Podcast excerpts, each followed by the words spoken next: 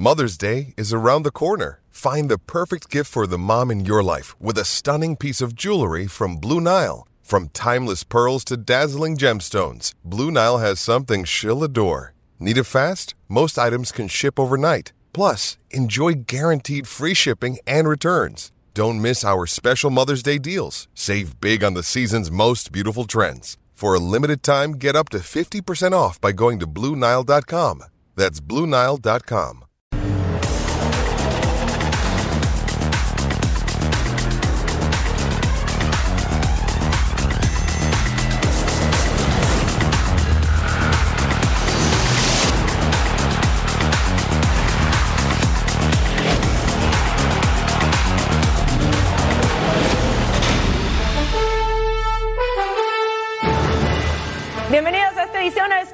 de Total Sports. Gracias por acompañarnos. Hoy con Eric Fisher. Les saluda con mucho gusto Majo Montemayor.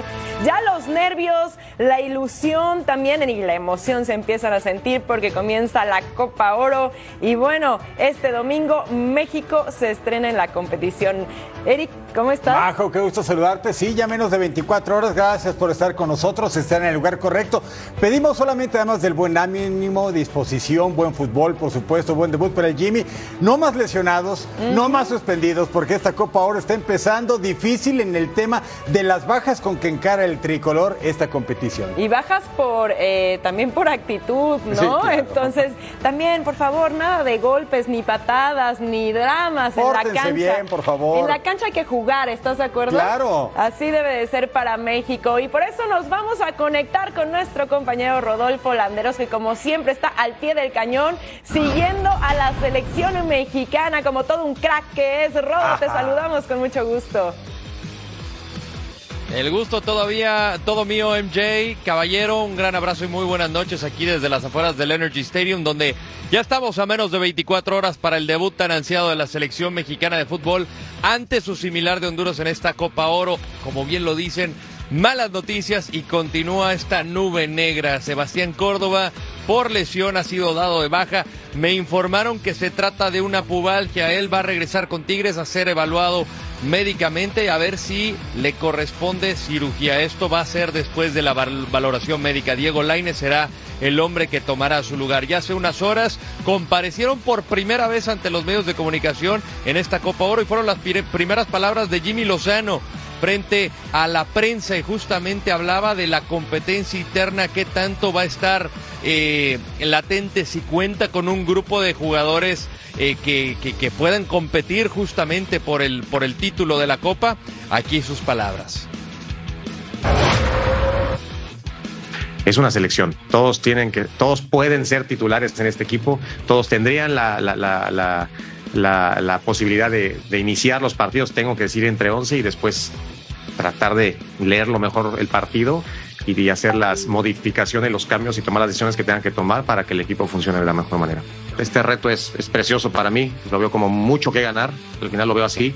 Eh, Estoy muy agradecido por el recibimiento de todos, no solamente de los jugadores, sino también del staff. La verdad que esa ventaja de haber ya trabajado con ellos creo que es muy importante. ¿Qué veo de Honduras? Es Honduras un rival siempre peligroso, un rival que ahorita comentábamos, seguramente tendrá también muchísima afición apoyándolo. Me parece que tenemos que estar muy concentrados, muy atentos, sobre todo cuando tengamos el balón para no sufrir en transiciones con ellos y a balón parado. Ahí las palabras de Jimmy Lozano de cara al debut en esta Copa Oro y por otra parte Memo Ochoa que va a buscar su sexta Copa del Mundo. Habló sobre los reclamos de la afición, cómo es la perspectiva del capitán. Digo que es consciente del malestar del aficionado, pero hay formas, lo escuchamos.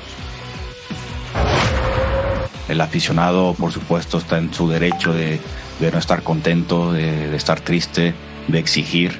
Eh, por supuesto, yo no comparto algunas veces eh, y, nunca más bien compartiré eh, los insultos. Esa no es la manera de, pedirle a alguien que, lo trate de, de hacer mejor. Y pues no podría decirle nada a la afición que no haya escuchado.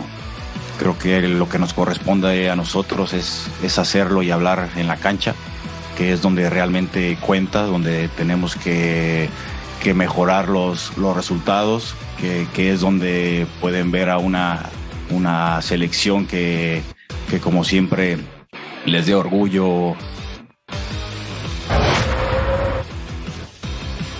Ahí están las palabras de Guillermo Ochoa y al ser cuestionado sobre la eh, lo que sigue justamente para Jaime Lozano eh, después de la Copa Oro. Memo Ochoa dijo, a ver, Jaime es un gran entrenador y tiene una muy buena manera de transmitir su idea hacia los jugadores y además confía en el futbolista mexicano. ¿Por qué no pensar que él es quien nos pueda guiar para la Copa del Mundo? De la capacidad tiene. Al preguntarle a Jimmy, él, él simplemente dijo, yo solamente estoy concentrado en este domingo contra Honduras.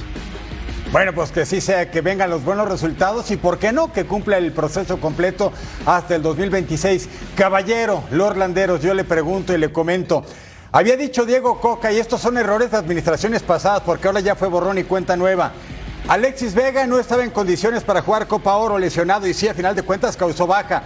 Sebastián Córdoba lo mismo, una pubalgia. A principios de este mes de junio, Raúl Alonso Jiménez, después de muchas rehabilitaciones, de descansar, de tratamientos especiales, también tuvo que pasar por el quirófano por la pubalgia. Y ahora Córdoba, después de que hizo una estupenda postemporada, un playoff con los Tigres para resultar campeón, llevan en la nómina a jugadores que saben que están lesionados y que no iban a poder encarar en plenitud física la Copa Oro y antes la Nations League. Que alguien me explique, caballero. Hablamos de la mala planeación que ha tenido esta selección mexicana desde que arrancó el proceso. Desde el proceso en la elección del entrenador, prácticamente todo después de la era post, eh, eh, de la era post Data Martino, eh, estaba muy turbio el asunto y aquí pues te das cuenta de cómo se planeó de mala manera. Y aquí creo que es responsabilidad de los anteriores directivos y también del anterior cuerpo técnico, porque si nos damos cuenta, hay poco tiempo de trabajo y lo utilizas para dividir en dos grupos y tienes un sector de 10 jugadores con el que no vas a contar ni para Nations League ni para Copa Oro, ¿para qué utilizarlos? ¿No? ¿Por qué no tratar de utilizar estos entrenamientos para plasmar tu idea?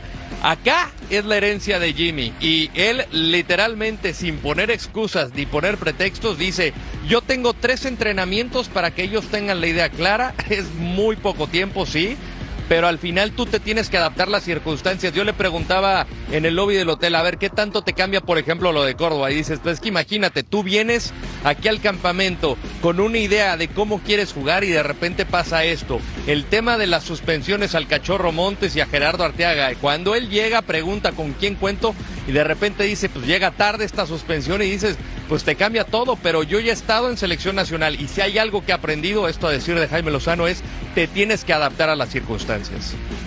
No le queda de otra, caballero. Y MJ, los invito a que juntos veamos esta nota sobre las bajas que tiene Jimmy Lozano para encarar la Copa Oro. Realmente el panorama se ha complicado de inmediato. Vamos a ver esto, por favor. Jimmy Lozano sufrió otro gran golpe en su selección. Previo al duelo ante Honduras de la Copa Oro, Sebastián Córdoba es baja por lesión. Bueno, hay lesiones siempre. Hoy lamentablemente tenemos que tomar una decisión con, lo, con el caso de, Sebastián. Mejor, eso es un jugador que en lo personal me encanta, me encanta por lo que hace, porque a la vista es, es, es eh, digo, es arte, es arte lo que él puede hacer porque tiene muchísima calidad. Con esto Jimmy Lozano pierde a uno de los hombres importantes en su esquema. El extremo de Tigres es uno de sus talismanes ya que durante el preolímpico de CONCACAF y los Juegos Olímpicos de Tokio fue pieza clave. Anotó 8 de los 28 que marcó el combinado de Jimmy en ambos torneos. Córdoba y compañía fueron campeones del preolímpico de CONCACAF y en los Juegos de Tokio ganaron la medalla de bronce. Diego Laines reemplazará a Sebastián Córdoba, quien se une a la baja de Alexis Vega, que también abandonó la concentración por lesión aunque estos dos jugadores no serán los únicos que no estén listos para Jimmy Lozano, ya que César Montes y Gerardo Arteaga están suspendidos. El cachorro Montes tiene castigo de tres juegos por la gresca ante Estados Unidos en Nations League, mientras que Arteaga se perderá dos juegos por el mismo motivo. Jimmy Lozano tendrá poco margen de maniobra ante Honduras, el cual será un partido de suma importancia por el clima que existe en el Tri y sobre todo porque es su primer partido con la selección mayor. Bueno, ahí veíamos precisamente las bajas por lesión o rodo y también tenemos bajas por indisciplina, así que tenemos idea ya de cómo piensa Jimmy enfrentar este primer compromiso de la selección mexicana. Todavía no tenemos una idea clara de qué cuadro podría presentar porque ha utilizado dos parados y obviamente con el cambio de Córdoba, con la ausencia de Montes, pues podemos eh, de alguna manera pensar en que va a ser Reyes el que juega en esa zona y Charlie Rodríguez de la alineación que hemos presentado, ¿no? Con Gallardo y por eh, Jorge Sánchez por los costados, ya mencionábamos los centrales, Memo en la portería. Aquí es donde entra una de las dudas porque desde ayer ya entrenaba al parejo Edson Álvarez justamente con el grupo. Yo pregunté hoy eh, con Jimmy ahí en el lobby, este, ¿cómo está Edson? Y dije, está muy bien, está muy bien, así es que podría estar disponible para arrancar si así lo desea.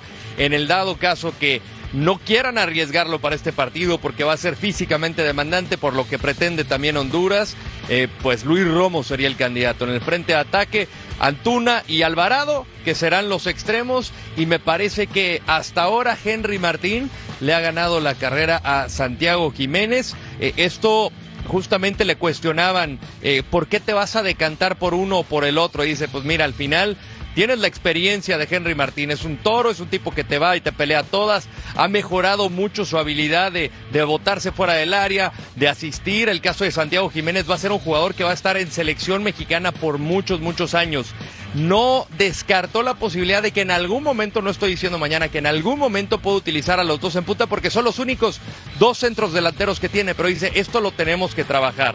Ahorita yo pienso que se la va a jugar con Henry Martín, que fue su centro delantero también en los Olímpicos y es el que eh, cerró también como goleador en la Liga MX. Bueno, pues ojalá que así sea. Señor Landero, si usted sabe algún ejercicio de meditación, de respiración, para que estén muy tranquilos los seleccionados y evitar esos exabruptos como el de César Montes, el de Arteaga en Nations League, son futbolistas y por supuesto el calor del juego, sí, uno se calienta, pues tienen sangre caliente en las venas, pero dentro del deportivismo y sabiendo que representan la playera de la selección nacional y que todo el país y millones de aficionados están muy pendientes de lo que ellos hagan en la cancha, ojalá que se mantengan. Sí, fuerte, jugar fuerte, pero no cochino, que es muy diferente en el mundo del fútbol, caballero. Sí, totalmente de acuerdo, Eric. Al final es frustración y parte del juego, la calentura, pero no se debe de llegar a, a ese tipo de, de, actitudes, ¿no? Hay veces donde tienes que meter la pierna, pero no de esa manera. Ahora, eh, platicando con el cachorro Montes después del partido y antes de enfrentar a Panamá por el tercer lugar, él ofreció disculpas tanto a sus propios compañeros, ofreció disculpas a la afición y también a Estados Unidos. Y creo que como todo, pues seguirá siendo aprendizaje, ¿no? Va a ser aprendizaje para el cachorro Montes en un futuro y sobre todo por este tipo de escenarios y, y la clase de partidos, ¿no? En la rivalidad con Estados Unidos, la que me digas pero sobre todo en este tipo de partidos el manejo de las emociones tendrá que ser algo a considerar. Totalmente de acuerdo, Rodo. Como siempre, muchísimas gracias. No te vayas, por favor, porque en nuestra siguiente edición de Total Sports también queremos conectar contigo para seguir platicando. Mientras, abrazo grande. Abrazo grande de vuelta, que aguantamos estoicos. Ah, con esa humedad que está viviendo en Houston, Texas, imagínate, bueno, pero los Orlandero siempre está al pie del cañón. Ahí está, en climas extremos y todo. El tema es. es la actualidad de la selección mexicana, que, claro. bueno, ahora sí, viene lo bueno. Vamos a una pausa rápidamente en Total Sports, ya volvemos.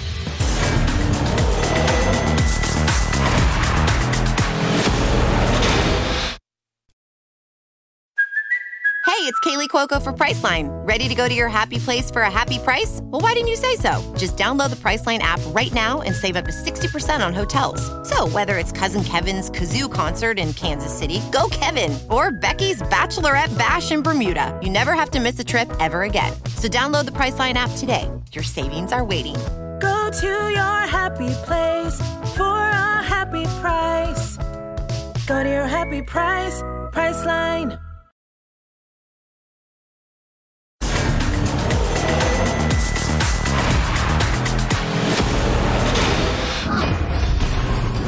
Un fin de semana cargado de fútbol en la Copa Oro. Sigue la actividad y además de la presentación de la selección mexicana, otro encuentro que llama la atención es el que van a sostener Haití y el invitado al torneo Qatar. Vamos a revisar la previa de este duelo. El grupo B de la Copa Oro iniciará este domingo con el duelo entre Haití y Qatar. El conjunto antillano buscará ser una de las sorpresas del certamen tal y como lo hicieron en la edición de 2019 donde se colocaron en la ronda de semifinales. Creo que techo no hay, hay un grandísimo potencial en este equipo, hay muchísimos jugadores talentosos, tanto haitianos como los que son de segunda nacionalidad, los que son de orígenes haitianos también. El potencial es enorme por lo que he podido ver. Llevo un año en la federación y un mes y medio como seleccionador. He observado y analizado muchos jugadores y el nivel es muy alto. Hay mucho nivel, son tres rivales de máximo nivel. Diría yo que es casi el grupo más difícil de toda la Copa Oro. Pero bueno, tienen dificultades, tienen debilidades y a la vez fortalezas, sabemos cuáles son y las vamos a intentar aprovechar. Qatar estará por segunda ocasión en la Copa Oro. En la edición de 2021 el conjunto asiático solo perdió un encuentro y llegó a semifinales del torneo de la CONCACAF.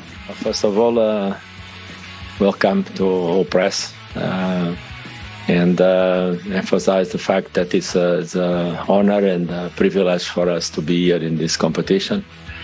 Uh, a rare, a rare opportunity for us to to grow up in terms of international football.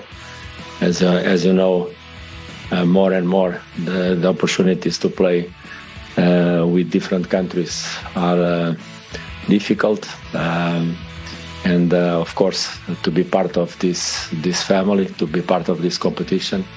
Qatar regresará a una competencia internacional después de la Copa del Mundo, evento en el que fueron locales y en el que acumularon tres derrotas. Y bueno, así los próximos partidos para la Copa Oro este domingo 25 de junio en el Energy Stadium. Haití enfrentando a la selección invitada Qatar y México va contra Honduras. El viernes, ya el viernes arranca la liga que nos mueve. Entonces, el fin de semana previo tenemos el campeón de campeones. En Los Ángeles, los Tigres van por la cuarta conquista contra los Tuzos del Pachuca que buscan el primero en este campeón de campeones que es añejo, pero que en los últimos años le han dado nuevos bríos y fuerza. Por cierto, el Guadalajara es el máximo campeón histórico del campeón de campeones. Aquí la previa. El trofeo de campeón de campeones está de vuelta en la Liga MX. Pachuca y Tigres definirán quién es el mejor del último año futbolístico. El duelo será en sede alterna, se jugará el próximo domingo en la casa de LAFC de la MLS. El actual campeón Tigres buscará el título con una sola semana de pretemporada. Tenemos que reducir en la pretemporada. En la pretemporada vamos a ir una semana nada más y a los dos días tenemos un partido importante que es una final. Tenemos esta semana que no habíamos tenido durante desde nuestra llegada no habíamos tenido esa semana para poder trabajar. Esta será la edición 13 del campeón de campeones en torneos cortos. Para Tigres será la quinta ocasión de buscar el trofeo con saldo favorable de tres copas y una final perdida. Esta será su cuarta participación desde que nacieron los torneos cortos y en las anteriores perdió el trofeo. Desde 2014 que el trofeo se disputa en Estados Unidos, Tigres es el máximo ganador con tres copas, América con una, Santos una y Cruz Azul también se quedó con el título. Tigres o Pachuca, ¿quién se quedará con la Copa de Campeón de Campeones? Y fin de semana de premiada lo mejor del fútbol mexicano en la gala de la Liga MX y nuestro compañero John Laguna nos tiene los detalles del predio de esta gran ceremonia desde Los Ángeles. Hola, los saluda John Laguna desde la famosa calle Broadway, acá en el centro de Los Ángeles, atrás de mí el Teatro Orfeón, Orfeón como pueden ver a mi espalda, donde se va a celebrar el Balón de Oro, una edición más de la Liga MX premiando a la crema innata del fútbol mexicano, a, lo mejor de lo que fue la apertura 2022 y el clausura 2023. Mejor portero, defensa lateral, central, ya saben, medios, delanteros, todo. Y también a las damas, merecidamente, a la mejor eh, jugadora de los dos torneos, a la mejor jugadora joven, que también es importante apoyar a las jóvenes, sobre todo en las damas, y a la mejor técnica o técnico de parte de las damas. De mi parte, la curiosidad de ver quién va a ser el técnico del año ¿no? en la Liga MX, los nominados Guillermo Almada, que fue campeón con Pachuca en el Apertura, y Paunovic, que sorprendió a propios y extraños con Chivas en el Clausura. Mi humilde opinión, debe ser el que fue campeón, pero ya veremos qué decide la Liga MX. Todo esto concluye mañana con el partido del campeón de campeones entre Pachuca y Tigres que se va a jugar en el Dignity Health Sports Park en el estadio del Galaxy allá en Carson. Se espera también que esté toda la crema innata de la Liga MX para culminar este fin de semana que galardona a lo mejor de la Liga MX. Un saludo con mucho gusto desde Downtown LA, John Laguna. Abrazo hasta LA, mi querido John. Gracias por el reporte. Los dos más recientes monarcas de Liga MX se van a encontrar, ya lo dijo John, este domingo 25 de junio por un trofeo partido único. Aquí tenemos a los últimos ganadores. Atlas en 2022, Cruz Azul lo hizo en el 2020, eh, América lo hizo en el 2019, los Tigres con doblete 2018 y 2017. Bueno, pues que gane el mejor. Pues Tigres sí. por la cuarta conquista en este formato, jugándose la Unión Americana y el Pachuca que ha llegado varias veces, pero no ha podido ganarlo. Y los Tuzos, históricamente, en los tiempos recientes, le gusta ganar títulos. Y tú dices que gane el mejor, pero ¿tienes favoritos? Tigres. Eso. Sí, ¿no? Venga. Venga, Bien, Tigres, MJ. está bien. Yo tengo que ir con Eric. Venga, Tigres. Éxito a los dos, por cierto.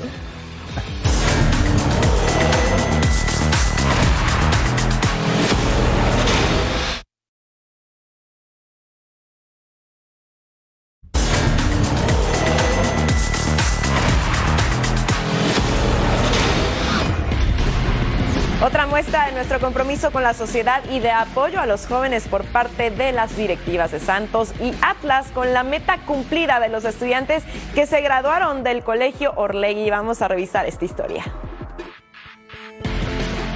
Orlegui Sport se muestra orgulloso por la graduación de los alumnos del Colegio Orlegui. Ahí los jóvenes no solamente se preparan por medio del deporte, también en las aulas como profesionales. Aquí nadie se rinde, aquí venimos a demostrar de lo que estamos hechos y todos los días tratamos de honrar a nuestras familias. Veo caras conocidas y muy queridas como gente que ha dejado literalmente su vida en la formación de nuevos talentos. Yo les pido que no dejen de soñar, pero que al mismo tiempo de no dejar de soñar, que no dejen de luchar como lo vienen haciendo hasta ahora. El Colegio Orlegui está especializado en la educación de deportistas de alto rendimiento. Presidentes del Club Santos y Atlas son solo algunas de las personas que se encargan de hacer este proyecto un éxito. Y felicitaron a los alumnos que dieron este gran paso. poder transformar a partir del fútbol la vida de muchas personas. Y aunque era un sueño muy lejano y parecía que estaba muy difícil de conseguir, cuando uno se da cuenta en la vida y le dedica esfuerzo, dedicación e intensidad, se pueden cumplir los sueños. Así es como Orlegui quiere hacer que todos cumplan sus sueños dentro y fuera del campo.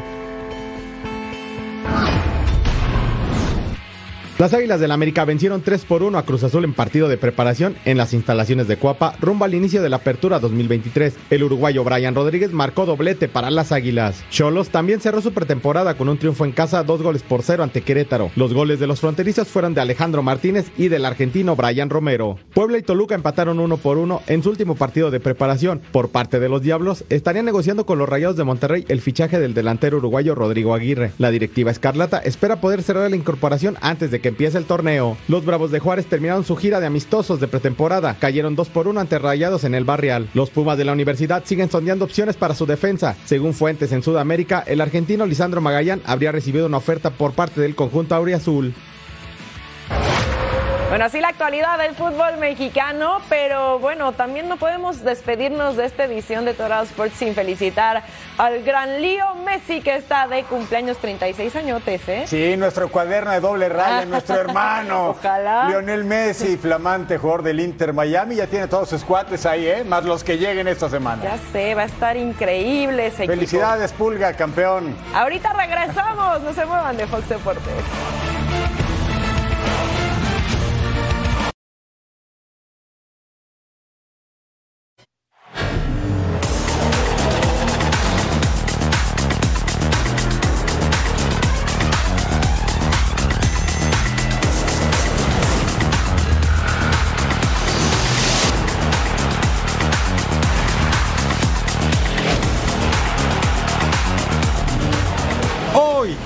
Sports. y tener una oportunidad aún más importante y más bonita como esta. Este reto es, es precioso para mí, lo veo como mucho que ganar, al final lo veo así.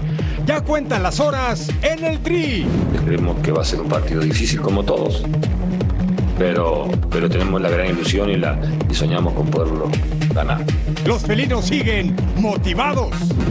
Batazo hacia el jardín izquierdo, cae buena. Se va hacia las gradas. Un gran duelo en el diamante británico, porque nos ponemos en modo creativo este fin de semana. Ya comienza una nueva emisión de Total Sports.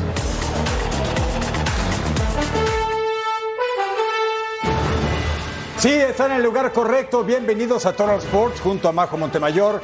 Les saludo con mucho gusto Eric Fisher.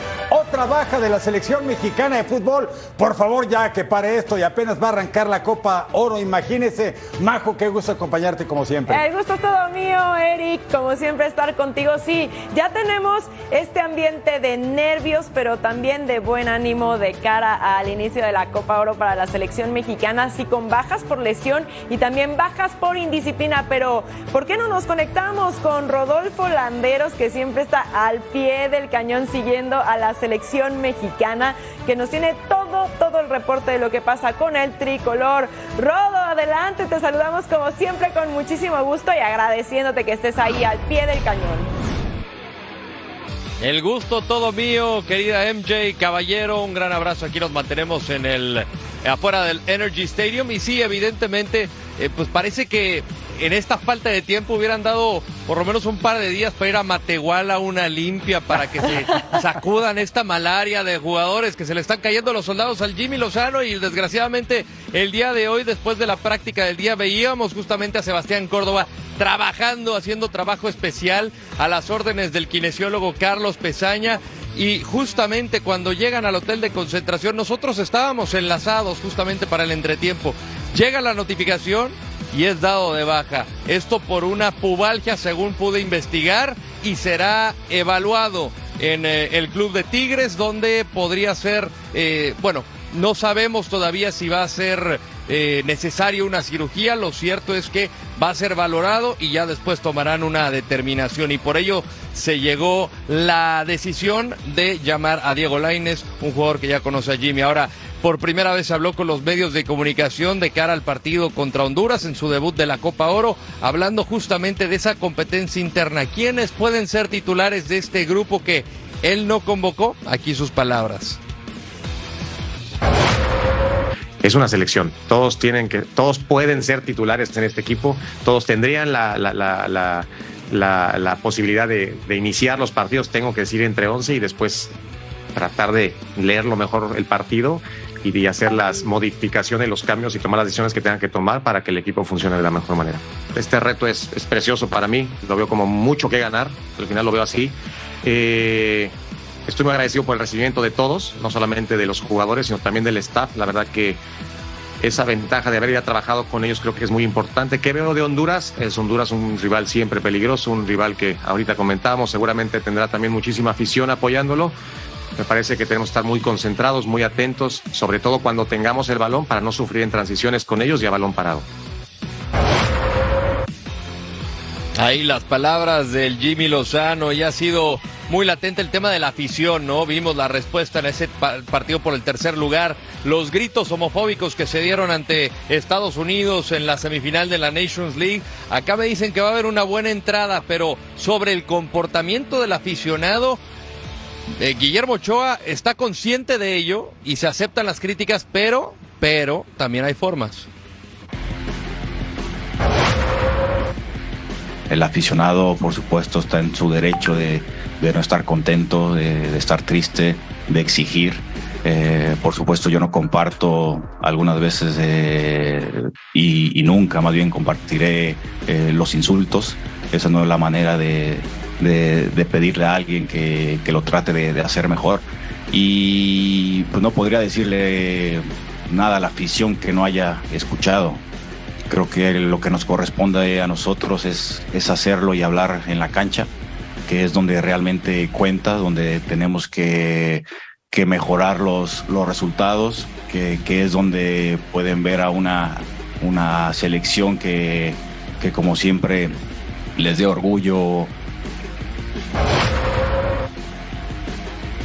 Ahí las palabras del capitán de la selección mexicana que dice nuestra prioridad es la Copa del Mundo de 2026. Él apunta a su sexto mundial y también hizo eh, de, de, alguna manera manifestó su voto de confianza sobre Jimmy Lozano. Dijo, ¿por qué no pensar en que Jaime pueda ser quien nos guíe en la próxima Copa del Mundo?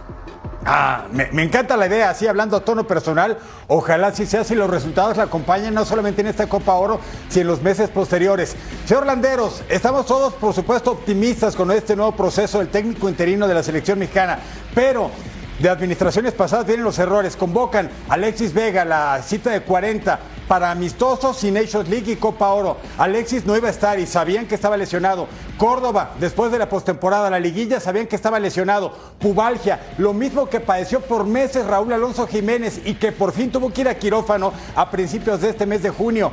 ¿Para qué convocas futbolistas que sabes que no están al 100 físicamente? Este es el resultado de las acciones. Dos bajas y todavía no empieza la Copa Oro. Sí, y, y, desgraciadamente para Jimmy es herencia, ¿no? Del trabajo, porque él no pudo hacer la convocatoria.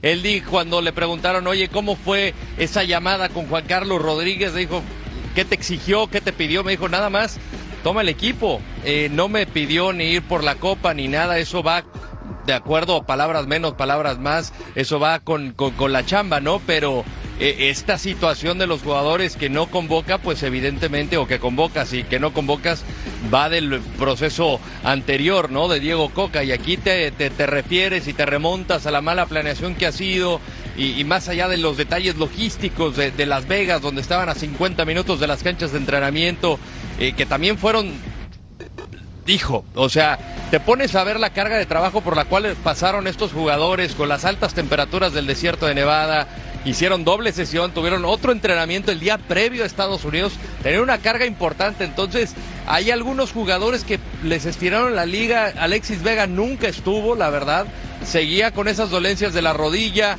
eh, en todos los partidos de la liguilla lo veíamos, lo sacaban al minuto 60 de inmediato el hielo a la rodilla derecha, lo de Córdoba, por eso jugaba muy pocos minutos, leía muchos cuestionamientos en cómo no utilizaba el mejor jugador de la, liguilla, pues bueno, tenía esta situación de la pubalgia que dijeron al final, ¿sabes qué? No vamos a poder contar con él y el reglamento te dice, puedes hacer una modificación por lesión hasta 24 horas antes de el silbatazo inicial de tu primer partido y por eso tomaron la terminación de llamar a Diego Laines. Y justo Rodo llega Diego Laines, que ya es un viejo conocido de Jimmy Lozano. ¿Cómo va a funcionar esto? Lo bueno es justamente que, que conoce a este jugador y bueno, a varios, ¿no? A varios de, de la selección, a pesar del poco tiempo que ha tenido de preparación, podemos esperar un buen partido. Sí, prácticamente Majo es una base del equipo olímpico que dirigió Jimmy. Mira lo que son las cosas. Diego Laines estaba en plena pretemporada. Él acababa de llegar a Los Ángeles para disputar el, el eh, campeón de campeones con los Tigres. Y de ahí, pues en cuanto se da esta logística, vamos a ver las imágenes, cómo llega Diego con la indumentaria de Tigres, porque él estaba concentrado con, con el equipo regiomontano, ¿no? Y pues es lo que toca. Le preguntaba a Jimmy qué tanto cambian los planes. Dice, si hay algo que ha aprendido en selección nacional es que te tienes que adaptar a las circunstancias. No pone pretextos, sabe que es complicado, pero no pone absolutamente ni un pretexto sobre la mesa. Con esto se la va a jugar. Diego Lain es un jugador que conoce bastante bien, que le sacó mucho jugo en los Juegos Olímpicos y creo, a título personal, condiciones como las que cuenta Diego Laines, hay muy pocos en el fútbol mexicano. Tienes toda la razón. Diego Laines es otro del que estaba en España y no jugaba, el que fue a Portugal y no jugaba. Llegó a Tigres, se tuvo una revaloración personal y futbolística muy importante, una pieza fundamental con Robert Dante Siboldi y la gente lo acogió en el volcán universitario, André Pierre Gignac, los compañeros, y es otro Diego Laines. Señor Landeros, Majo, estos son los jugadores con los que no podrá contar el Jimmy Lozano para esta Copa Oro, unos por suspensión y otros por lesión, lamentablemente. Jimmy Lozano sufrió otro gran golpe en su selección. Previo al duelo ante Honduras de la Copa Oro, Sebastián Córdoba es baja por lesión. Bueno, hay lesiones siempre. Hoy lamentablemente tenemos que tomar una decisión con, lo, con el caso de, de, de, Sebastián. Mejor, eso es un jugador que en lo personal me encanta, me encanta por lo que hace, porque a la vista es, es, es eh, digo, es arte, es arte lo que él puede hacer, porque tiene muchísima calidad. Con esto Jimmy Lozano pierde a uno de los hombres importantes en su esquema. El extremo de Tigres es uno de sus talismanes ya que durante el preolímpico de CONCACAF y los Juegos Olímpicos de Tokio fue pieza clave. Anotó 8 de los 28 que marcó el combinado de Jimmy en ambos torneos. Córdoba y compañía fueron campeones del preolímpico de CONCACAF y en los Juegos de Tokio ganaron la medalla de bronce. Diego Lainez reemplazará a Sebastián Córdoba, quien se une a la baja de Alexis Vega, que también abandonó la concentración por lesión.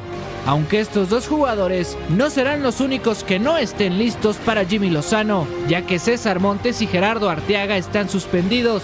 El cachorro Montes tiene castigo de tres juegos por la gresca ante Estados Unidos en Nations League, mientras que Arteaga se perderá dos juegos por el mismo motivo. Jimmy Lozano tendrá poco margen de maniobra ante Honduras, el cual será un partido de suma importancia por el clima que existe en el Tri y sobre todo porque es su primer partido con la selección mayor. Ausencias en la selección mexicana. Alexis Vega por lesión.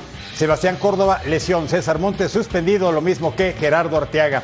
Majo Rodolfo Dicen los grandes técnicos que el prestigio es algo que se gana partido a partido. No te duermas en tus laureles, no solamente en la historia. Hay que ganar el partido de este domingo contra Honduras. No de que si fuiste el gigante de la CONCACAF, México tiene que salir a la cancha a ganar, Majo. Y tiene que, que reclamar su lugar como la selección más ganadora de la Copa Oro. Su lugar, ¿verdad? Claro, pero vamos partido a partido, ¿cierto, Rodo?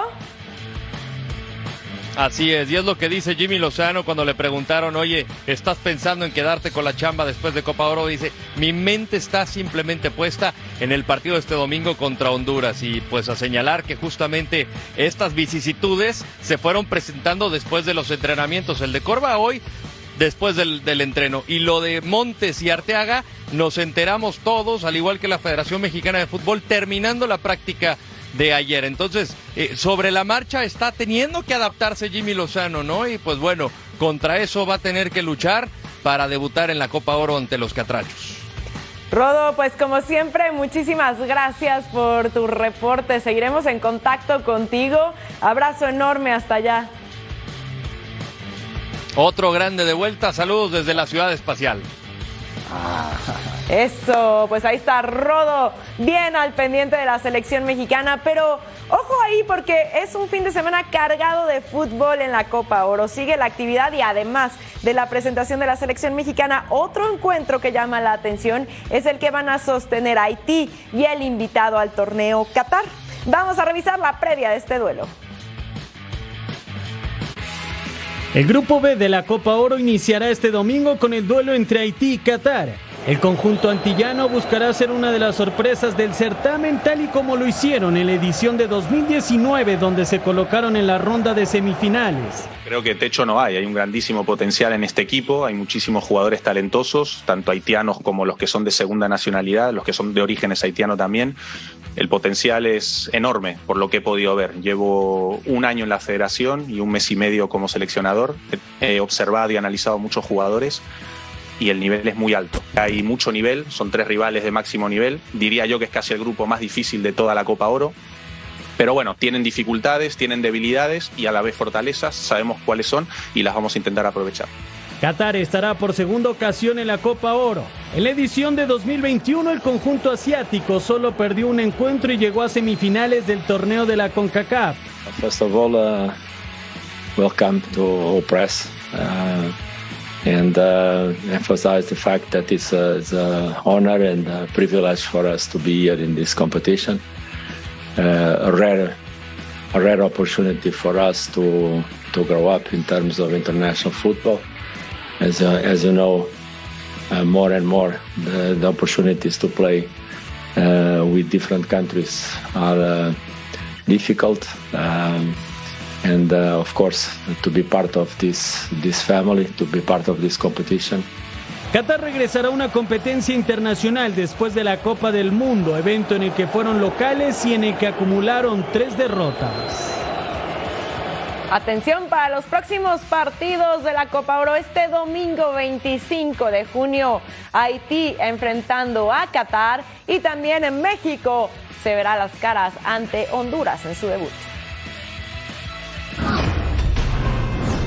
El próximo viernes, ya el próximo viernes, arranca con tres juegos la liga que nos mueve.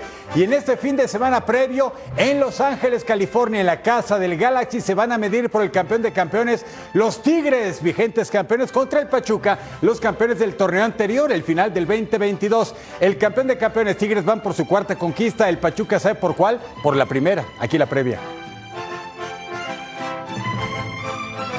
El trofeo de campeón de campeones está de vuelta en la Liga MX. Pachuca y Tigres definirán quién es el mejor del último año futbolístico. El duelo será en sede alterna, se jugará el próximo domingo en la casa de LAFC de la MLS. El actual campeón Tigres buscará el título con una sola semana de pretemporada. Tenemos que reducir en la pretemporada. En la pretemporada vamos a ir una semana nada más y a los dos días tenemos un partido importante que es una final. Tenemos esta semana que no habíamos tenido durante nuestra llegada no habíamos tenido esa semana para poder trabajar. Esta será la edición 13 del campeón de campeones en torneos cortos. Para Tigres será la quinta ocasión de buscar el trofeo con saldo favorable de tres copas y una final perdida. Esta será su cuarta participación desde que nacieron los torneos cortos y en las anteriores perdió el trofeo. Desde 2014 que el trofeo se disputa en Estados Unidos, Tigres es el máximo ganador con tres copas, América con una, Santos una y Cruz Azul también se quedó con el título.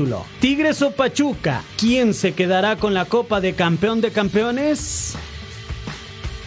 Últimos ganadores del campeón de campeones rojinegros del Atlas, sí, con Diego Martín Coca en el 2022, la máquina de Cruz Azul 2021, Águilas del América 19 y Tigres 2018 y 2017 con Ricardo el Tuca Ferretti. ¿Quién ganará? Pachuco Tigres, que gane el mejor.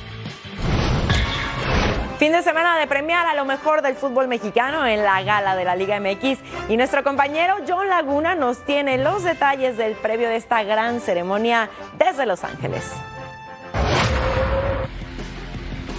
Hola, los saluda John Laguna desde la famosa calle Broadway, acá en el centro de Los Ángeles, atrás de mí el Teatro Orfeón, Orfeón como pueden ver a mi espalda, donde se va a celebrar el Balón de Oro, una edición más de la Liga MX premiando a la crema innata del fútbol mexicano, a, a, lo mejor de lo que fue la apertura 2022 y el clausura 2023. Mejor portero, defensa lateral, central, ya saben, medios, delanteros, todo.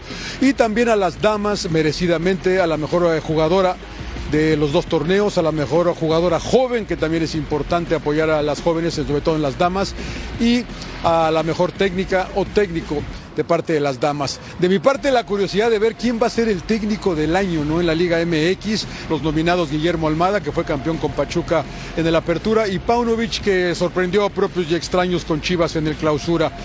Mi humilde opinión debe ser el que fue campeón, pero ya veremos qué decide la Liga MX. Todo esto concluye mañana con el partido del campeón de campeones entre Pachuca y Tigres que se va a jugar en el Dignity Health Sports Park en el estadio del Galaxy allá en Carson. Se espera también que esté toda la crema innata de la Liga MX para culminar este fin de semana que galardona a lo mejor de la Liga MX. Un saludo con mucho gusto desde Downtown LA, John Laguna.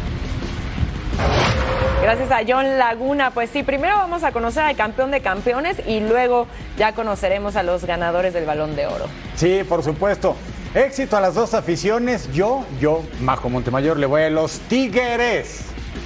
Estoy contigo, Eric. Mucho más. Estoy contigo. Vamos a una pausa. No se vayan de Total Sports porque al volver tenemos información de la liga que nos mueve.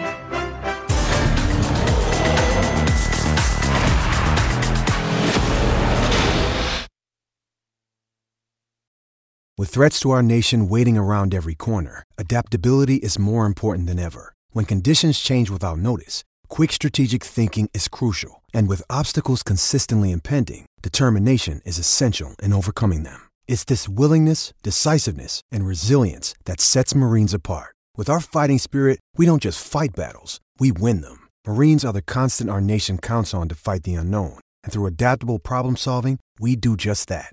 Learn more at marines.com.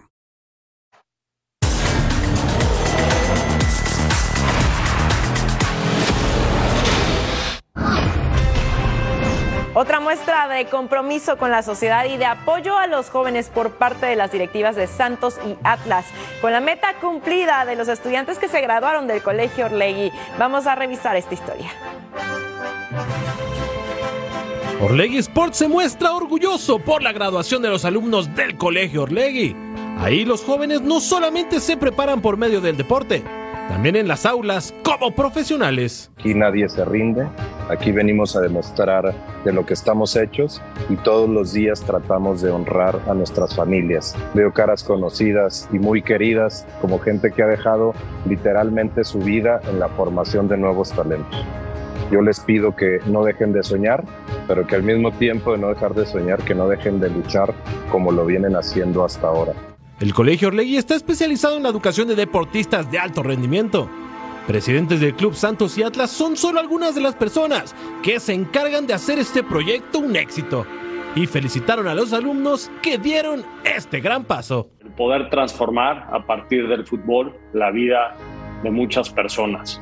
Y aunque era un sueño muy lejano y parecía que estaba muy difícil de conseguir, cuando uno se da cuenta en la vida y le dedica esfuerzo, dedicación e intensidad, se pueden cumplir los sueños. Así es como Urlegui quiere hacer que todos cumplan sus sueños dentro y fuera del campo. Hablemos, si le parece, del América.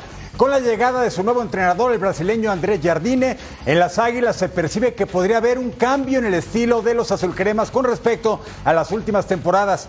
Tintes amazónicos, yogo bonito, empiezan a tenerlos de coapa. Vamos a ver esto. América tiene sabor brasileño. La llegada de Andrés Jardine y su cuerpo técnico le imprime un toque amazónico al 13 veces campeón. En Cuapa piensan en refuerzos y sondean el mercado nacional del técnico en turno. Aquí hacemos un repaso de cómo le va a los brasileños vistiendo la playera de las Águilas. Iniciamos nuestro recorrido con Arlindo dos Santos, quien se convirtió en el primero en anotar en el Estadio Azteca en 1966 y logró levantar la copa en su primer año con la casaca americanista. Sague llegó al América en 1961. Sus goles ayudaron a la obtención de dos campeonatos de Copa en la temporada 62-63 y 63-64, mientras que en la 65-66 obtuvo el título de goleo con 20 dianas, además de proclamarse campeón de liga. Moacir aterrizó en América en 1961-62. Con los americanistas obtuvo un total de 46 tantos y fue campeón de liga en 1965-1966. Además, podríamos mencionar a Isidio Neto Baba, campeón de Liga y de Copa. Antonio Carlos Santos, un anotador nato, 19 tantos en su primer año y campeón de Liga en 1987-1988 y 88-89. Y en época más actual encontramos a Clever, quien llegó a América en 2005, campeón en su primer torneo y de goleo en el siguiente. Y si bien es cierto que no todos los brasileños tuvieron buenas actuaciones en América, ahora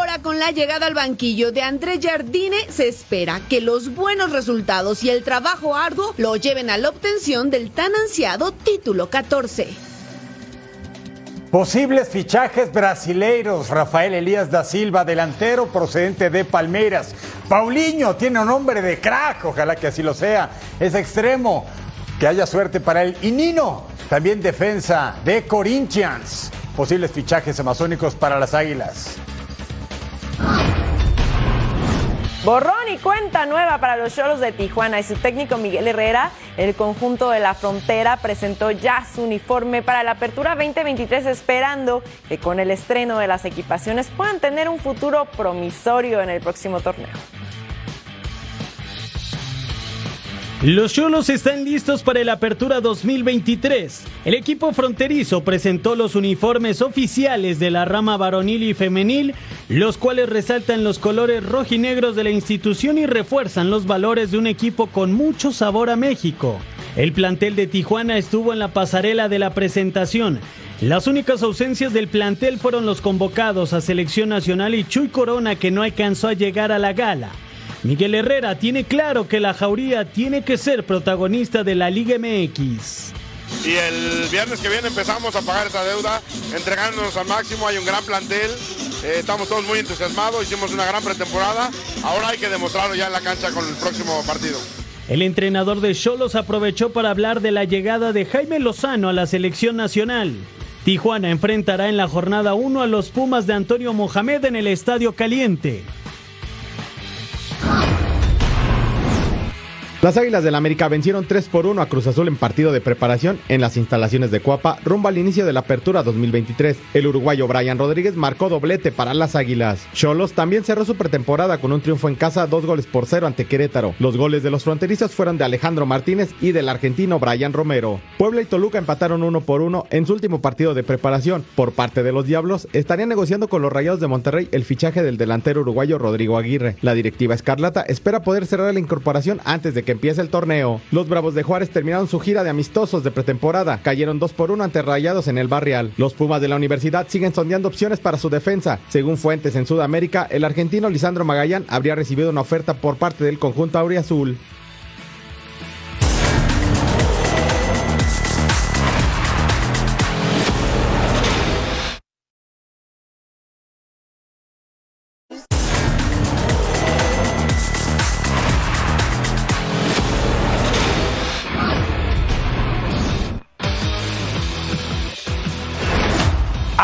Sabatina en Major League Soccer. Nos vamos al Audi Field en Washington, D.C. El DC United contra el superlíder del torneo, el Cincinnati.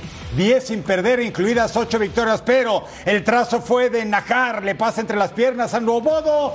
Kirch entra y ¿qué hace Pedro Santos? Mandarla hasta el fondo. El portugués Así lo festeja. Es Columbus Crew y del Sporting Braga. La jugada bien trabajada. Klitsch no pierde la ocasión. Le entrega a Pedro Santos y hasta el fondo venciendo la meta de Román Celentano. Al 17 después del tiro libre. Dajo me remata. Ataja portero, pero Derrick Williams, el irlandés estaba atento, ex del Galaxy de Los Ángeles y del Blackburn Rovers, y así después del rechazo del guardameta hasta el fondo con el izquierdazo de Derrick 2 a 0, la victoria parcial del equipo que dirige, ya sabe usted quién, Wayne Rooney, tremendo goleador británico, y luego al 43 acaba el portero, Venteque con la cabeza, Cristian Dajome, el colombiano, hasta el fondo, es Vancouver Whitecaps, y que cree, Tres tiros como Rosita Alvírez, el DC United al Cincinnati. Ah, veamos ahora Columbus contra Nashville al 7. Lucas Elarayán con el pase filtradito para Mohamed Farsi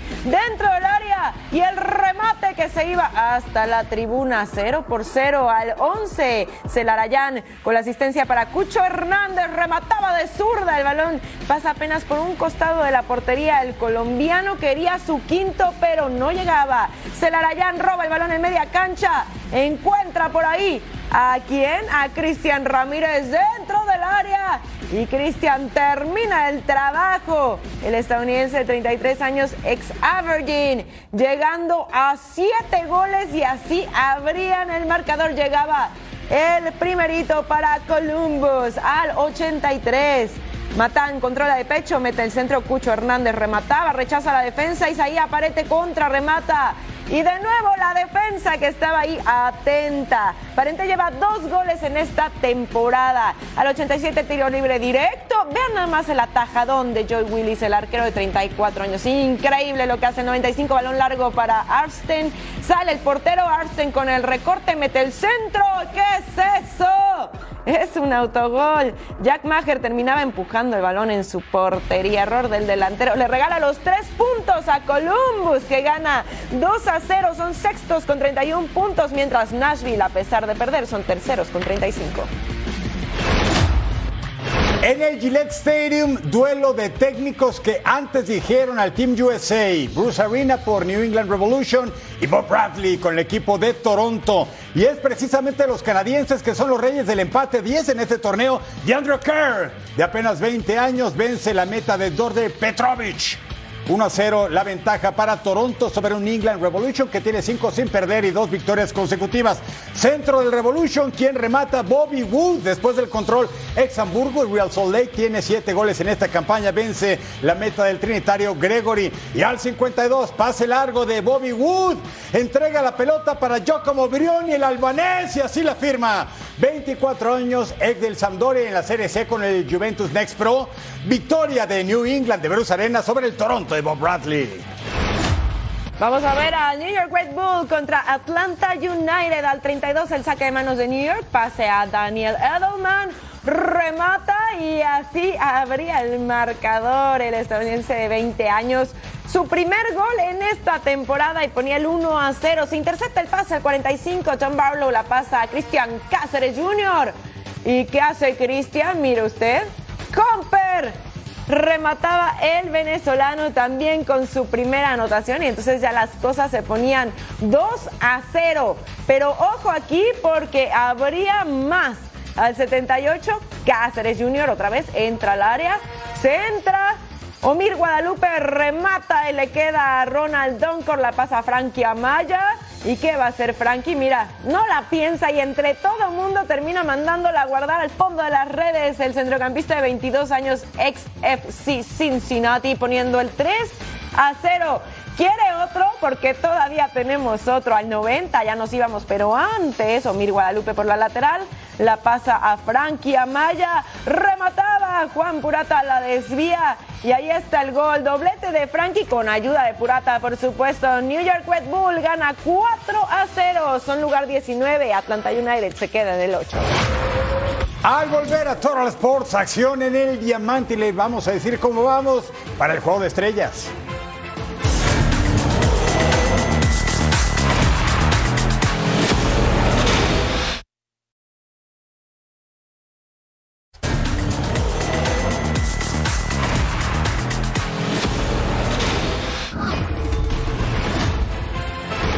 Yankees de Nueva York recibían en Yankee Stadium a los Texas Rangers que están jugando una pelota increíble. Líderes del oeste de la americana en la primera alta con hombres en base. Severino le lanzó a Josh Young.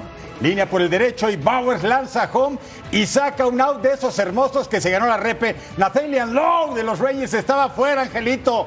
No consiguió anotar. Tercera baja, hombre, primera y segunda. Harrison Bader, rodadita para Marcos Semien. Llega limpio a la almohadilla. El partido estaba bueno y lo que le sigue, misma entrada. Casa llena con dos outs. Abanica la brisa, Anthony Rizzo. Gran ponche de John Gray. Yankees pierde la ocasión de anotar 0 a 0. Duelo de picheo, cuarta baja. Billy McKinney, batazo por todo el jardín derecho. 106 millas por hora la velocidad de salida después de que la pelota impacta con la madera cuadrangular 4 de la campaña, 423 pies voló esa pelota. Luego, Jones, Ponche, Severino cerró con 4 Ks en este encuentro, permitió solamente 5 imparables, 0 carreras. Es su primera victoria en 7 salidas. Y luego, Semien la manda, Glebe Torres captura. Uy, 1 0 ganan los Yankees a los Texas Rangers. ¿Y te acuerdas cuando los Red Sox ganaban a los Yankees? Ah, Bueno. ¿quién se acuerda de eso, man? Aquí, pues te vas a acordar cómo ya no. White Sox. Enfrentando a los White Sox, Yasmani Garndal con el run por todo el izquierdo sexto en la temporada. Se ponían las cosas uno a uno y volvemos a empezar. Estábamos en la segunda baja para la quinta baja. Jake Berger con el adiós, Doña Blanca por todo el izquierdo. Su décimo séptimo en la temporada. 2 a 1 y se ponían los White Sox arriba. Sexta alta, hombre en primera. Triston Casas con otro home run ahora por el derecho. El noveno de la temporada y anota Rafa Devers para poner las cosas 3 a 2. Boston arriba. Sexta baja. Luis Robert. Home run por todo el izquierdo. De regalo para los aficionados. Décimo noveno en la temporada 3 a 3. Dame esos 5 y volvemos a empezar. Sexta baja. Andrew Bond con el home run por el jardín izquierdo. Mira nada más, ¿eh? Décimo segundo en la temporada. 4 a 3 arriba White Sox. Justin Turner, sencillo, al jardín central. Y con esto anotaba Jaren Duran para poner las cosas 4 a 4. Se ponía interesante. Novena baja, hombre en segunda. Elvis Andrews con sencillo, jardín izquierdo anota Zach Remillard con la barrida. Miren nada más. ¡Pum! Para el walk-off. White Sox vencen a los Red Sox 5 a 4. Y nos vamos al Tropicana Field porque esos sorprendentes Rays que el viernes ganaron 11 a 3 a los Royals de Kansas. Mire lo que pasa en la primera baja. Wander Franco, batazo por todo el central. El jardinero intentaba, pero no, era imposible. Wander Franco, cuadrangular solitario de 417 pies. Ventaja tempranera para los Rays. Misma entrada con hombre en primera que hace Josh Lowe. Doblete al izquierdo, pelota, ¿dónde anda? Si Lowe no bajaba ahí de la barda. Por cierto, anota el mexicano Randy Arozarena que festejó como siempre 2-0 Tampa con la ventaja, segunda baja, hombres en las esquinas. Luke Rayleigh, sencillo al central, Yandy Díaz anota 3-0 y vamos de carrerita por carrerita, tercera alta, Drew Waters, batazo hacia la pecera, mire, hasta el agua, hasta el agua llegó cuadrangular solitario de 415 pies, el tercero de la campaña para el 4-1, ahí el partido. Cuarta alta, hombres en primera y segunda, ¿qué hace Freddy Fermín? Cuadrangular productor de tres carreras acaso. Vea la pizarra cómo se va moviendo en la sexta alta, rodadito, rodadito en primera. Eduardo Olivares, por cierto, anotó 8-4. Ya le estaban dando la vuelta, pero pesado el equipo de Kansas a las rayas de Tampa. Octava alta, Eduardo Olivares, batazo por todo el izquierdo. Cuadrangular solitario, el sexto de la campaña. Sí recibe el casco de Troyano, novena baja, Francisco Mejía, Drew Waters, ¿la va a atrapar o no? Sí, out 27. Los Rogers le pegan a las rayas de Tampa 9 a 4, 53-27. Derrota 27 para el equipo de Tampa y de Randy Arozarena. Así las cosas en el este de la americana. Ray sigue siendo amo y señor, pero perdió ni modo. 53-27. Los Orioles le siguen de cerca. Lo mismo que los Yankees, más abajo los Blue Jays y los Red Sox de Majo Montemayor. Batazo con todo. Jardín izquierdo. Esa bola. Oh, tremenda atrapada por parte de Jones. robándose bases, pegando jonrones, ahora robando jonrones también, ¿eh? Batazo contundente hacia el jardín izquierdo. No la busque Jones porque es así. Se fue sin Ciencia en el infio. Batazo con todo. Jardín derecho. Esa bola se fue sin despedirse. Batazo con todo hacia el jardín izquierdo. Esa bola se fue sin despedirse.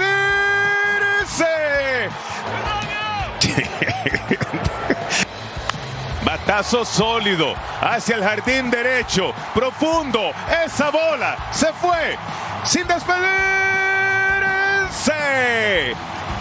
Peralta. El lanzamiento, batazo con todo hacia el jardín derecho. Esa bola se fue sin despedirse. Remolca. Con hombre en tercera y en segunda. Promedia. Oh, Buck. ¿Qué? Oh. ¿Qué? Yes. Entra la del desempate ganando los Dodgers. Batazo hacia el jardín derecho, bien plantado está Hayward, cae el número 27, ganan los Dodgers de Los Ángeles. Veamos ahora los d contra los Giants en la primera baja con hombre en segunda. Michael Conforto con el doble al jardín izquierdo. Y anotaba Jairo Estrada para poner la pizarra 2 a 1. Quinta baja con la casa llena ahora. Sean Manea en la lomita enfrentando a Christian Walker. ¿Y qué hace Walker? Doble, profundo por el jardín izquierdo. Anotaba Ketel Marte, Geraldo Perdomo y Carvin Carroll para poner las cosas 5 a 3 en la quinta baja con nombres en las esquinas. Blake Savol con elevado de sacrificio al jardín central. Anotaba Jock Pederson en el piso y corre 5 a 5. ¿Y qué creen? Volvemos a empezar. Sexta baja, hombre en primera, Luis Matos con el adiós Doña Blanca por el jardín izquierdo. Su primero en la temporada, así que denme esos cinco. Anotaba Brandon Crawford. 7 a 5, novena alta con hombres en las esquinas.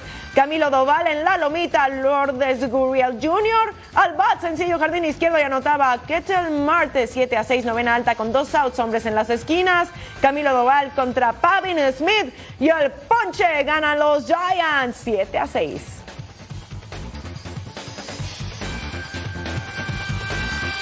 Porque hoy se juega béisbol de grandes ligas en Gran Bretaña. Buen día, positivo.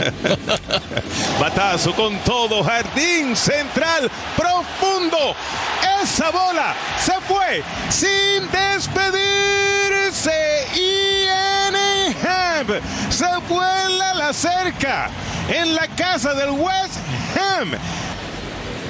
Para que se sientan como en casa. Batazo con todo hacia el jardín derecho. Es el 6 en contra de Grant Wright en su carrera. El segundo en este encuentro. Parece que le cayó muy bien el tececito inglés a Ian Incluyendo en los jardines. Y algo de lo que eh, habíamos estado hablando, batazo de línea hacia el jardín central, otra carrerita que cae, Swanson la anota.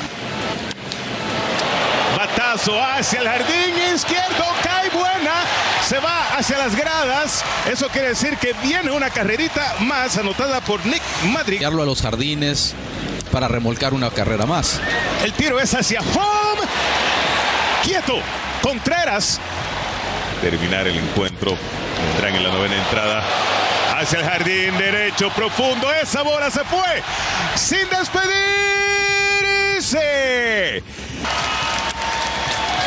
Ahora súper elevado. Kate dice que Mancini tiene que hacer el tercer out. Es el número 27. Ganan los cachorros de Chicago este primer encuentro.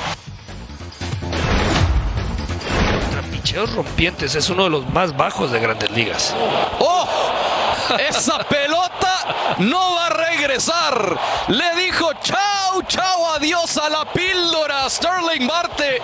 Jaime, eh, ahora sí, se cuela entre tercera y short y anota ahí Guillorme.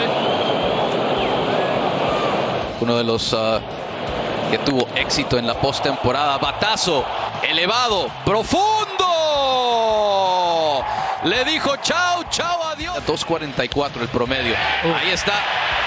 El hit al jardín izquierdo. Brandon Marsh va a cruzar el plato. Y empata. Uno y dos. El lanzamiento. Ahí está un rodado a el short. A segunda, a primera, save. El lanzamiento y ahí está otro sencillo más. Una carrera más. Starling Marte. Marsh en primera. Ahí está. A segunda. Short. Eh, a primera y ahí está. Qué bonito doble play de Francisco Lindor. eh. Así se acaba. Ah, qué bonito bloque beisbolero porque ya se acerca el juego de estrellas 2023, 11 de julio en esta casa en Fox Deportes. La primera fase de la votación ya finalizó. Vamos a enterarnos quiénes son los peloteros que encabezan las preferencias del respetable público. Se acabó la fase 1 de las votaciones para el All-Star Game del MLB que se realizará en Seattle.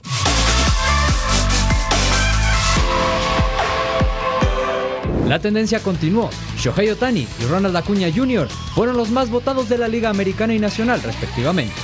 El japonés tuvo más de 2 millones de votos, mientras que el venezolano tuvo más de 3 millones.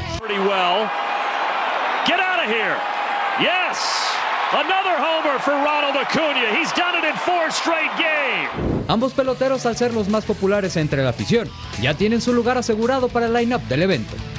Otros beisbolistas que avanzaron a la siguiente fase destacan de la Liga Americana. Adley Rutschman de los Orioles, Vladimir Guerrero, Matt Chapman, Kevin Kiermaier y Bobby Shett de los Blue Jays, Yandy Díaz y Randy Arozarena de los Rays, Corey Seager de los Rangers, Aaron Judge de los Yankees y Mike Trout de los Angels. Por parte de la Liga Nacional, Will Smith, JD Martínez, Mookie Betts y Freddie Freeman de los Dodgers, Luis Arraez de Marlins, Ozzy Alvis de Bravos, Nolan Arenado de Cardinals, Francisco Lindor de Mets, Bryce Harper de Phillies y Lourdes Gurriel Jr. de los D-backs. La votación de la fase 2 comienza al mediodía, hora del este, de este lunes 26 de junio. Los titulares del All-Star Game serán revelados el 29 de junio a las 7 de la noche, hora del este. Primero nos vamos al nuevo circuito a la americana en los infielders, los catchers, Adley Rushman de los Orioles de Baltimore, Jonah Haim de Texas Rangers, primera base Vladi Guerrero Jr. y Yandy Díaz, el cubano de los Rays, segunda base Marcus Semien de Rangers y Whit Merrifield de Toronto Blue Jays.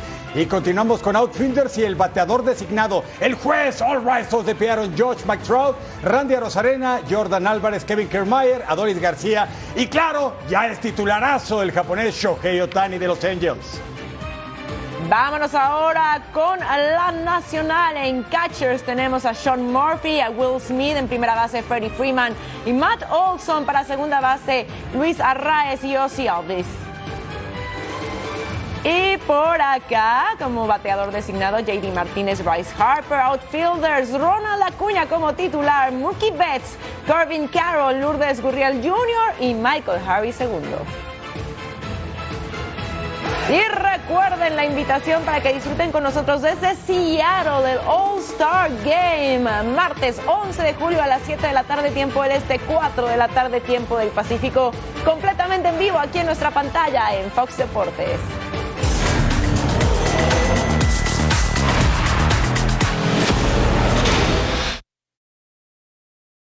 When you need mealtime inspiration, it's worth shopping Kroger, where you'll find over 30,000 mouthwatering choices that excite your inner foodie. And no matter what tasty choice you make, you'll enjoy our everyday low prices, plus extra ways to save, like digital coupons worth over $600 each week. You can also save up to $1 off per gallon at the pump with fuel points. More savings and more inspiring flavors make shopping Kroger worth it every time. Kroger, fresh for everyone. Fuel restrictions apply.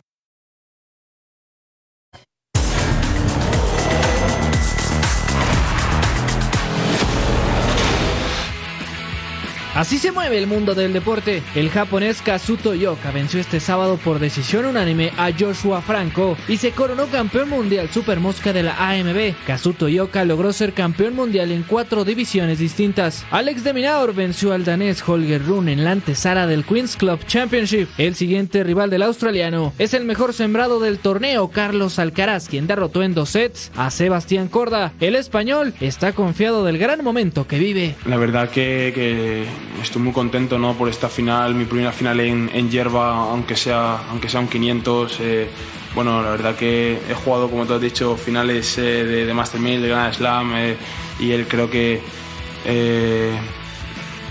que no ha jugado tantas, tantas finales, creo yo. Eh, bueno, vamos a intentar eh, tomar eso como, como, ventaja, pero obviamente para mí es eh, una alegría estar jugando a, a, este nivel. En Alemania, Andrei Rublev avanzó cómodamente a la final tras vencer 6-3 y 6-4 a Roberto Bautista. Por el título del abierto de Halle enfrentará al kazajo Alexander Bublik, quien venció en sets corridos al alemán Alexander Zverev. En Berlín, la checa Petra Vitova aseguró su lugar en la final tras vencer en dos sets a Ekaterina Alexandrova. Mientras tanto, la croata Donna Vekic sufrió en el estadio Steffi Graf, aunque venció en tiebreak a la favorita del torneo, la griega María Sakkari. Marco Bezzecchi tuvo un sábado redondo. El piloto italiano ganó el sprint race y logró la pole position del Gran Premio de Alemania dentro de la presente temporada del MotoGP.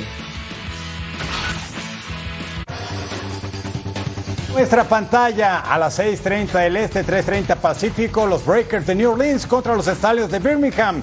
En la narración Jorge Carlos Mercader, Jaime Mota y la invitada especial Diana Flores, la campeona mexicana de flag football. ¿Quieres ganarte este set de USFL? Escanea el código QR que aparece en pantalla y regístrate usando la palabra clave campeonato. Esta playera y gorra oficial de USFL pueden ser tuyas, cortesía de Fox Deportes. Y mire, punto final, el mejor debate y análisis futbolero del continente y en español, cobertura especial al terminar México-Honduras, 10.30 el Este, 7.30 Pacífico, aquí en Fox Deportes.